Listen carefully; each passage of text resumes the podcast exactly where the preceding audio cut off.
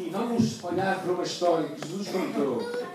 Uma história que realmente nos vai ajudar a perceber quem é Deus. Quem é Deus para nós. Este é o início de um curso uh, que vamos começar na terça e quarta-feira à noite. Podem escolher um dia, ou na terça ou na quarta-feira à noite. E é um curso que fala acerca da graça de Deus para nós. E, uh, e vamos olhar para isto que Jesus falou naqueles dias, ao contar a história acerca que encontramos no livro de Lucas, capítulo 15. Jesus conta uma história acerca de um homem. Um homem que tinha dois filhos e disse ao mais, o mais novo disse ao seu pai: Pai, quero a minha parte da herança. Ora, compreendes que, que é como se ele tivesse a dizer ao seu pai: Quem me dera que tu morras. Porque a herança só se reparte depois da morte pelo menos aquela herança mesmo, não é? Ah, mas este filho não conseguia esperar por ele o momento. Estava aflito. E, ah, e assim este pai repartiu a propriedade entre eles dois. E não muito tempo depois, a história nos conta que o filho mais novo reuniu tudo o que ele tinha, a sua herança, e foi para uma terra distante. Lá, desperdiçou todo o dinheiro que ele tinha de uma forma dissoluta. Se calhar não era com casino, naquela altura não havia casino, não é? Mas a Bíblia nos conta que ele viveu de uma forma dissoluta e irresponsável. E depois de gastar tudo, houve uma grande fome ali, em toda a região. Ele começou a passar grandes necessidades. E por isso foi pedir emprego a um daqueles homens daquela região que mandou para o seu campo cuidar dos seus porcos. E ele desejava encher o estômago com as, as vagens de alfarrobeira que os quais comiam, mas ninguém lhe dava nada. É o que a Bíblia conta. E caindo em si, ele disse: Quantos empregados do meu pai têm comida de sobra e eu aqui a morrer de fome?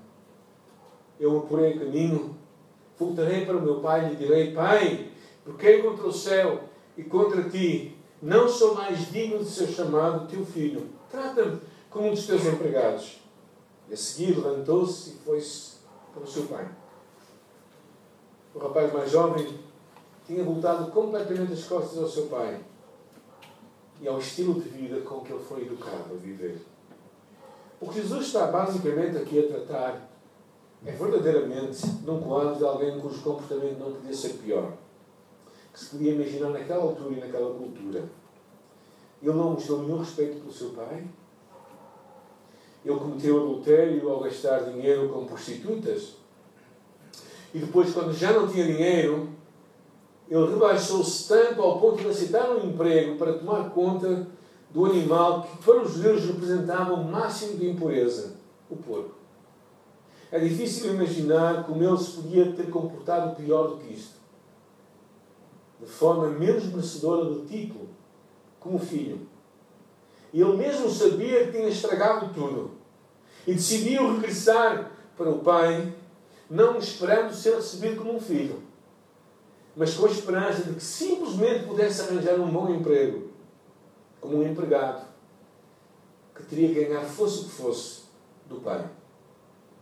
E a história, em Lucas capítulo 15, versículo 20, nos conta quando ele ainda estava longe, o seu pai ouviu e cheio de compaixão, correu para o seu filho, o abraça e o beija. E é de notar que o pai correu. Por quê? Porque naquela altura, homens, homens ricos como este homem, nunca faziam isto. O amor pelo seu filho fez ultrapassar todas aquelas normas sociais. E o filho disse: Pai, porque contra o céu e contra ti não sou mais digno de ser chamado teu filho. Na verdade, o seu pecado fez com que ele não fosse mais merecedor de ser chamado seu filho. Sim, sem dúvida. Apesar de, obviamente, nada poder mudar o facto de que ele era um filho. Era o filho daquela casa. E sempre seria. Mas vê como é que o pai reage. É quase como se não estivesse a ouvir as palavras de confissão bem ensaiadas do filho. O pai conhecia o coração do filho e sabia que ele se tinha arrependido e voltado, e só importava isso. Mas o pai disse aos seus servos: Depressa, tragam a melhor roupa e vistam nele. Coloquem um anel no seu dedo e calçado nos seus pés. Tragam um novilho gordo e matem-no. Vamos fazer uma festa e nos alegrarmos. Porque esse meu filho estava morto e voltou à vida. Estava perdido e foi achado. E começaram a festejar o seu regresso. O filho que esperava ser deserdado, ou na melhor das hipóteses, severamente castigado. E isso seria realmente um justo castigo que ele merecia. No entanto, o pai imediatamente abraça aquele indivíduo mal cheiroso, sujo e quebrantado, coloca as melhores vestes nele e faz uma festa fenomenal. E também lhe dá três coisas com grande significância. A primeira, ele coloca roupa. Não era uma roupa qualquer, era a melhor roupa da casa. Possivelmente até mesmo do pai. Simbolizava que, uma, que o filho tinha uma vez mais sido recebido com direito para desfrutar aquela posição favorável diante do pai. Sempre tinha sido amado, mas agora, agora estava completamente restaurado. Eu imagino que até mesmo chegaria ao profundo do pai. A segunda coisa que ele faz é que ele recebe. O que é que vocês viram ali aparecer? Um anel. Um anel que é um anel de sinete, uma espécie de marca em documentos oficiais e podia ser reconhecido instantaneamente como uma marca do pai. Sem essa marca ou selo não haveria autoridade nas instruções e documentos. O anel simbolizava poder autoridade para realizar os negócios do pai. Este, pensem bem, e este rapaz que tinha esbanjado a riqueza do pai ao viver irresponsavelmente, está a ser colocado de novo em serviço e honrado com a confiança do Pai, para fazer os negócios do Pai uma vez mais, dizendo às pessoas o que elas precisavam de fazer. É como se lhe entregasse um cheque em branco àquele rapaz que havia desperdiçado tudo. E a terceira coisa que ele recebe, o que, é foi?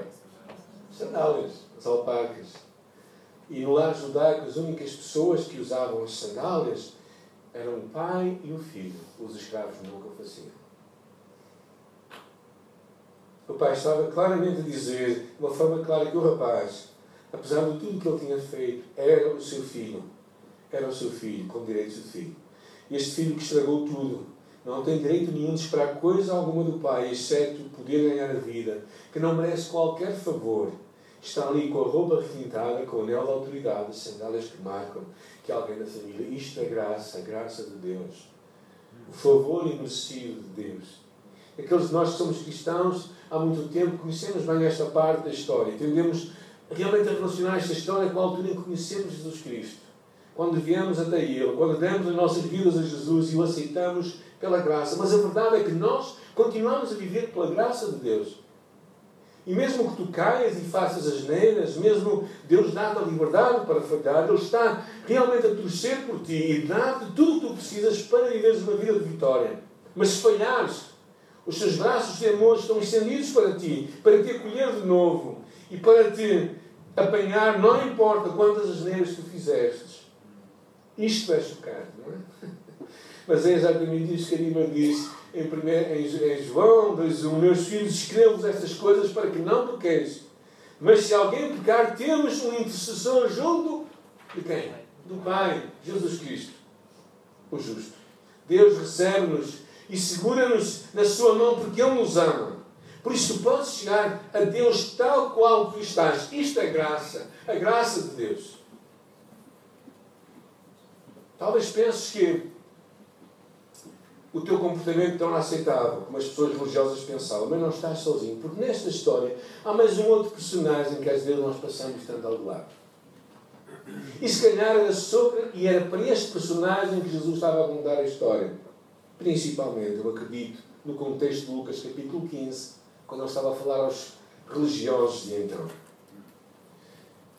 O filho mais velho estava no campo. E quando se aproxima da casa, ouviu música, dança, chamou um dos servos e perguntou-lhe o que estava a acontecer. E este lhe respondeu: O seu pai voltou o teu, o teu irmão voltou e o teu pai matou o novilho gordo porque o recebeu de volta são e salvo. E ele, claro, ficou irritado, ficou cheio de ira e não quis entrar. Na verdade, se forem ler mesmo lá, diz que o pai saiu de casa e foi ter com ele à rua e instou com ele. Mas ele respondeu ao seu pai: Olha, todos estes anos eu tenho trabalhado como um escravo ao teu serviço e nunca desobedeci às tuas ordens, mas tu nem me deste um cabrito para eu festejar com os meus amigos. Mas quando volta esse teu filho, que esbanjou os teus bens com as prostitutas, matas um novilho, gordo para ele. E o pai diz assim: Meu filho, tu estás sempre comigo. Reparem bem as palavras do pai, são impressionantes. Tu estás sempre comigo e tudo o que eu tenho é teu. Mas nós tínhamos que celebrar a volta deste teu irmão e alegrarmos porque ele estava morto e voltou à vida. Estava perdido e foi achado. Esta é outra personagem na história que tantas vezes é ignorada. Mas de muitas formas é, é dele que Jesus estava a falar. Especificamente, o irmão mais velho, que atira toda a cara do seu pai. Ele ficou e trabalhou muito. Ele seguia sempre as regras. Ele fazia o que se esperava fazer dele. Ele claramente representa as pessoas religiosas daqueles dias e também os nossos, que acham que podem agradar a Deus a fazer as coisas certas e comportar-se da forma certa. E ele era completamente incapaz de compreender este conceito de graça. Para ele, era bastante simples fazer, ganhar-se favor através daquilo que se faz. Quando o seu irmão regressou depois de tudo o que ele fez e disse que em vez de ser rejeitado, pelo menos, ou se pelo menos severamente castigado, o pai teve uma festa organizada para ele este irmão mais velho estava incandescente de raiva. Quase que podemos ouvi-lo a dizer: Mas, mas, mas, mas. a bater o pé. Todos estes anos eu fiz tudo certinho. Eu segui as regras de jogo e tu nunca fizeste uma festa para mim. É completamente injusto. mas realmente não tem nada a ver com comportamento, tem tudo a ver com graça. Ele não compreendia que o amor e a aceitação do Pai não tinham nada a ver com este bom comportamento exterior, como, como também não tinha nada a ver com o mau comportamento exterior do filho. O amor e a aceitação do Pai. É tudo sobre a graça. Este irmão mais velho, até reparem bem, tinha em vista a herança que um dia haveria de receber em troca de se escravizar. São as suas palavras. Dia após dia, como ele próprio disse. Imaginamos, imaginamos os pais a levar os filhos à volta do terreno que eles vão herdar, não é? E dizer assim: Um dia tudo isso será teu. Mas reparem bem o que diz a palavra de Deus aí no, no texto bíblico. Ele diz: Tudo que eu tenho é teu. Ou seja, olha à tua volta, tudo te pertence, tudo é teu. Tu podes desfrutar de tudo. E o Pai, o, o Filho podia ter desfrutado de tudo que o Pai lhe tinha dado há muitos anos, desde sempre. Mas em vez disso, com as suas palavras, escravizou-se a pensar que ele poderia ganhar a aprovação do Pai e a esperança. De facto, o Pai amava-o de qualquer maneira e a herança estava lá para ele desfrutar. Que tragédia passar a vida a escravizar-se por algo que já era dele. A maioria dos cristãos é como este irmão mais velho. Às vezes não sabemos o que já temos, nem sabemos quem nós somos em Cristo. O ponto mais surpreendente da história que Jesus está a contar é que a tua aceitação por Deus não tem nada a ver com a forma como tu te comportas, mas na verdade tem tudo a ver com a graça de Deus. O filho mais novo trocou o lugar da graça, o privilégio, onde tinha nascido e escolheu afastar-se do seu relacionamento com o seu pai, o que é dramático. Mas o filho mais velho não fez isso, ou será que fez?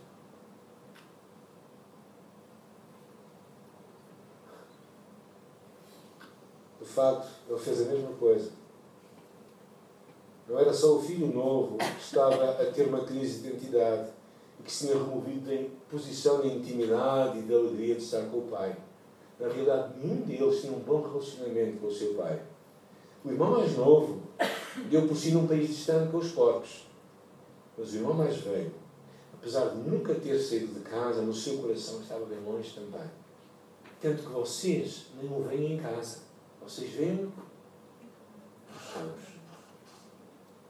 Que é curioso e dramático. Na história, realmente, Jesus não o coloca na casa com o Pai, desfrutando do relacionamento com Ele, como se ia de esperar. Em troca disso, ele está nos campos com os empregados, com os outros empregados, a trabalhar muito, ou a, tão como ele próprio se descreve, a trabalhar como um escravo. Isto era um lugar de desonra para o filho, mais velho estar.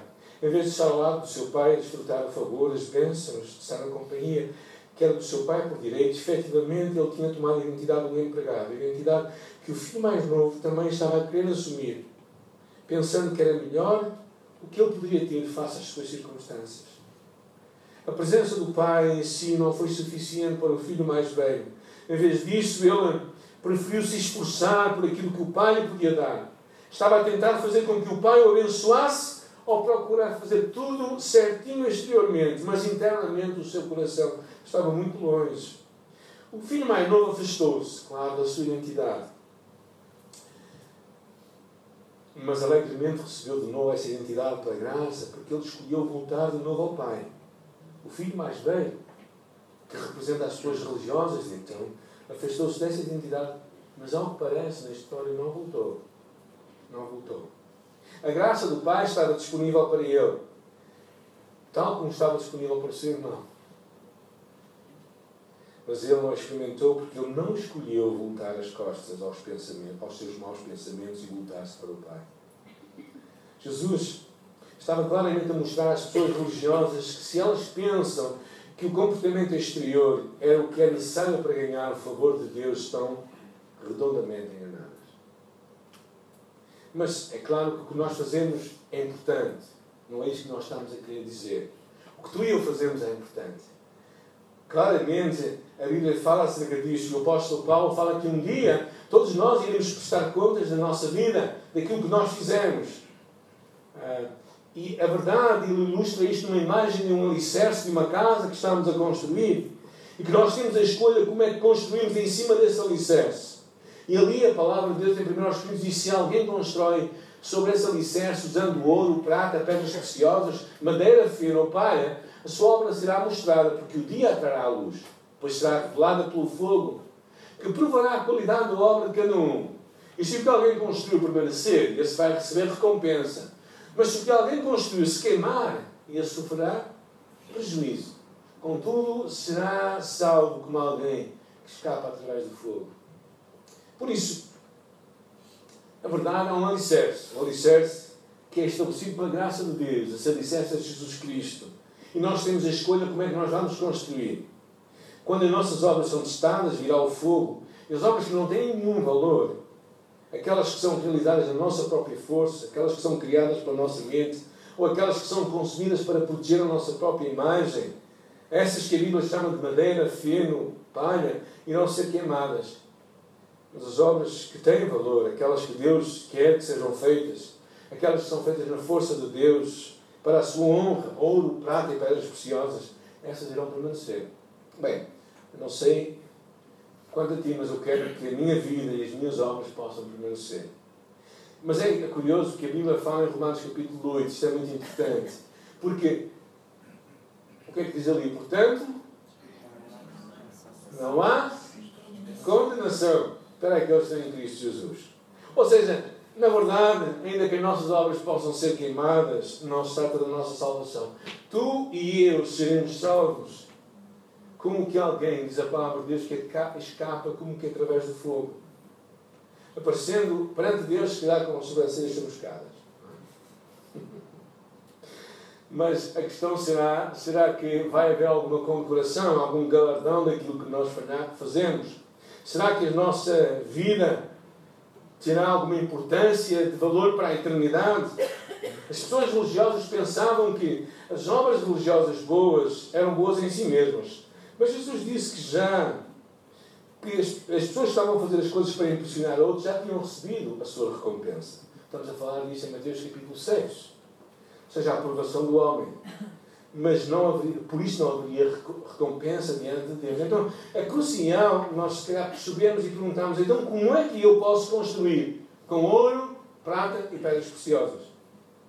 Achas que consegues olhar para aquilo que alguém está a fazer e consegues ver se é do agrado de Deus ou não? Por vezes dá para perceber, mas outras vezes nem por isso. Reparem bem naquele episódio de Jesus, quando fala em Mateus capítulo 24, quando ele diz, e fala no sermão profético, aqueles que dirão, Senhor, Senhor, não profetizamos nós em teu nome. Em teu nome não expulsamos demónios. E em teu nome não realizamos muitos milagres. E então os direi claramente, nunca vos conheci. Afastai-vos de mim, vós que praticais o mal. Ou seja, duas pessoas podem estar a fazer a mesma coisa, por exemplo, dar alimentos aos pobres. Uma vai estar a agradar a Deus e a outra não vai estar.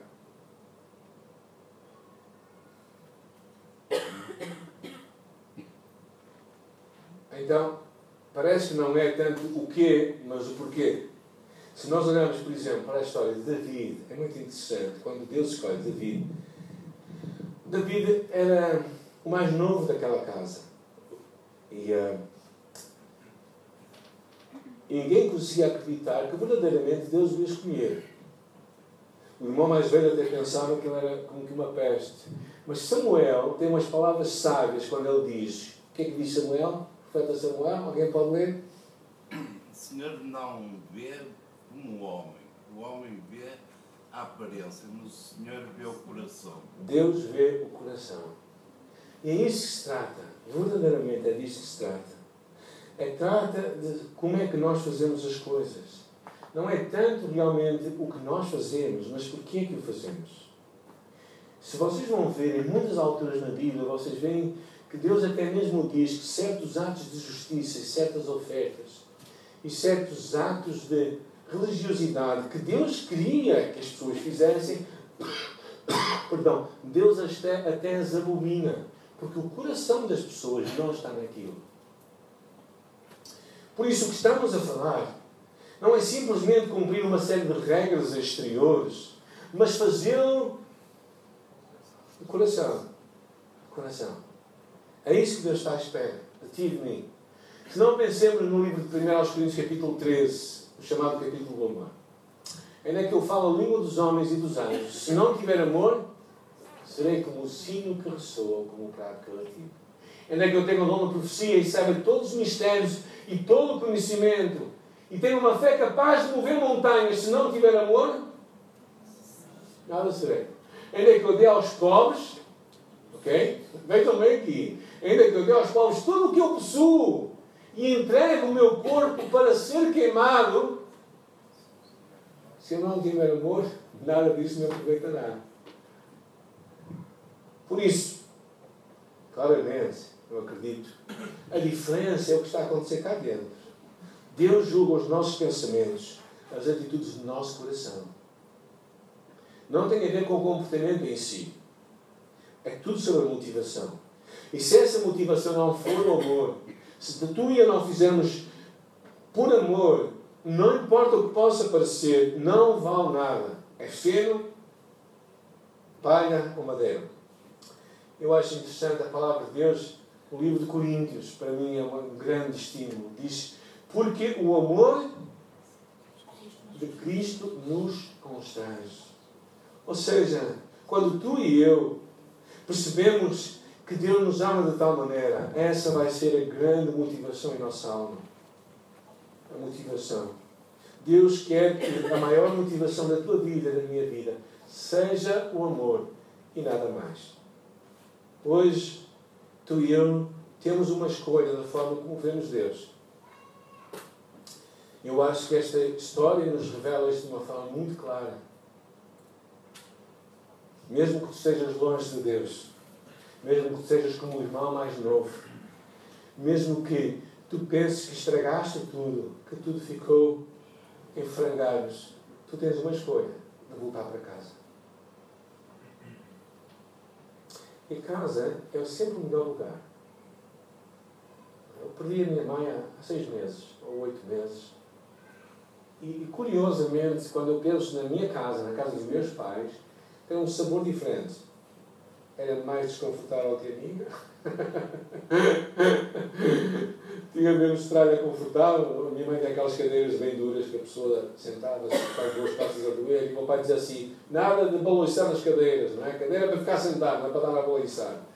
Então fazia questão que nós ficássemos ali parados mesmo. Mas a casa do Pai é verdadeiramente um lugar de segurança. E Deus está à espera que tu e eu voltemos para a casa do Pai. Porquê? Ele está à tua espera, à minha espera. Ele espera-nos de braços abertos. E verdadeiramente na história, Ele até vem correr para nós. Independentemente de como tu estás, tu podes voltar para Ele. Na verdade, Deus espera que todos que um dia, um dia receberam a sua graça, estejam de volta à sua casa com braços abertos. Mas se calhar, não és como este irmão mais novo, se calhar sentes um pouco como um irmão mais velho. Não é? Portas-te bem à vista dos outros, mas o teu relacionamento é mais como um servo do que como um filho. Aos poucos, se calhar a amargura foi tomando conta de ti. E agora te sentes seco como pai. Sabes que és filho, mas esqueces de desfrutar da casa do pai. Era como se estivesses na casa do teu pai e pedisses licença para abrir o frigorífico e tirar a comida do lado. Quando Deus está a dizer claramente: tudo o que eu tenho é teu. Não é virá a ser teu. É teu. Realmente, a palavra de Deus vai mais longe em, em 1 de Pedro, quando diz que em nós habita toda a divindade. Ou seja, uh, que, Deus realmente está em nós, plenamente. E eu acho isso impressionante. Não é? Impressionante que, que Deus está verdadeiramente a viver dentro de nós. Eu espero que tu hoje também sirvas a Deus como eu quero servi-lo a Ele. Não motivado com o desejo de ganhar o seu favor ou a sua graça, mas motivado por um amor que Ele teve para comigo. Eu te quero encorajar nesta tarde a poderes desfrutar a presença do Pai. A poderes dizer-lhe, Pai, se eu estou longe, eu quero voltar para casa, fisicamente. Mas se eu estou mesmo assim perto, ou seja, se eu venho à igreja mesmo, se eu procuro servir, se eu procuro cumprir as tuas regras, mas se o meu coração está frio, eu hoje quero voltar para casa. Eu te quero encorajar, vamos ficar todos em pé. Eu quero te encorajar a orar comigo nesta tarde. E eu quero te encorajar, se, se tu nunca entregaste a tua vida a Jesus, hoje é um dia de oportunidade para ti. É um dia para voltares para casa. A casa de Deus que te criou, que te ama e quer ter um relacionamento contigo. Um Deus que quer verdadeiramente dizer, filho, tudo que eu tenho é teu. Não importa o que tu fizeste, o que importa é que tu hoje estás aqui, com o coração quebrantado e humilde e queres voltar para mim. Ou então, se calhar, tu também tens sido alguém que tem feito as coisas certas, mas se calhar nem sempre a motivação foi a melhor. Eu lembro-me várias vezes da minha vida, da minha caminhada com Deus, em que o meu coração começou a ser como pai, eu comecei a servir a Deus, mas, mas verdadeiramente servir, não, não motivado por um amor autêntico, mas, mas na verdade o fazia e ficava revoltado com os outros. ficava sempre a julgar os outros, a dizer assim: Deus, eu sou tão bom, mas os outros. Já alguém pensou assim? Alguém me faz companhia? Não. Não há problema, ok. mas às vezes nós somos assim. Mas Deus não quer isso. Deus quer nos ter a desfrutar o que Ele tem para nós e, valorizar que o nosso lugar ninguém vai roubar. É, hoje alguém chegou aqui, isso é muito engraçado. Os pastores, meus, meus conhecidos, chegaram aqui hoje de manhã entraram e disseram assim: Ó oh, pastor, há lugares marcados. E eu disse assim: Não, aqui não há lugares marcados. Eu acho que no céu também não há. E eles olharam para mim e disseram: Se calhar há. E eu ficava um bocadinho antes deste tema, mas é muito interessante, não é? Mas há um lugar que é só teu. O teu lugar ninguém vai tomar no céu, na presença de Deus. E hoje também, nesta tarde, ninguém vai tomar o teu lugar. na presença do Pai. Não é? E, o meu convite para ti é que abras o teu coração para Deus e digas, Senhor, eu quero desfrutar da tua casa, eu quero desfrutar da tua presença, eu quero estar na tua casa mesmo com plenamente aberto para receber a tua graça em minha vida. Vamos fechar os nossos olhos, vamos abrir o nosso coração para Deus, vamos orar. Vamos agradecer o seu amor por nós. Vamos deixar que o seu Espírito toque a nossa alma e nos diga claramente. É importante que este meu filho que estava longe voltou. Estava morto e reviveu. Estava perdido e foi achado. É bom que todos nos alegremos. E nós precisamos de nos alegrar com isto. E se tu não te entregaste a tua vida a Jesus nesta tarde, eu te quero convidar a fazer. Abrir o teu coração para Deus. Não, eu não estou a convidar para seres membro da nossa igreja, não é isso, esquece. O que te convidar é tu conheceres a Deus de uma forma pessoal e entregar a tua vida a Jesus.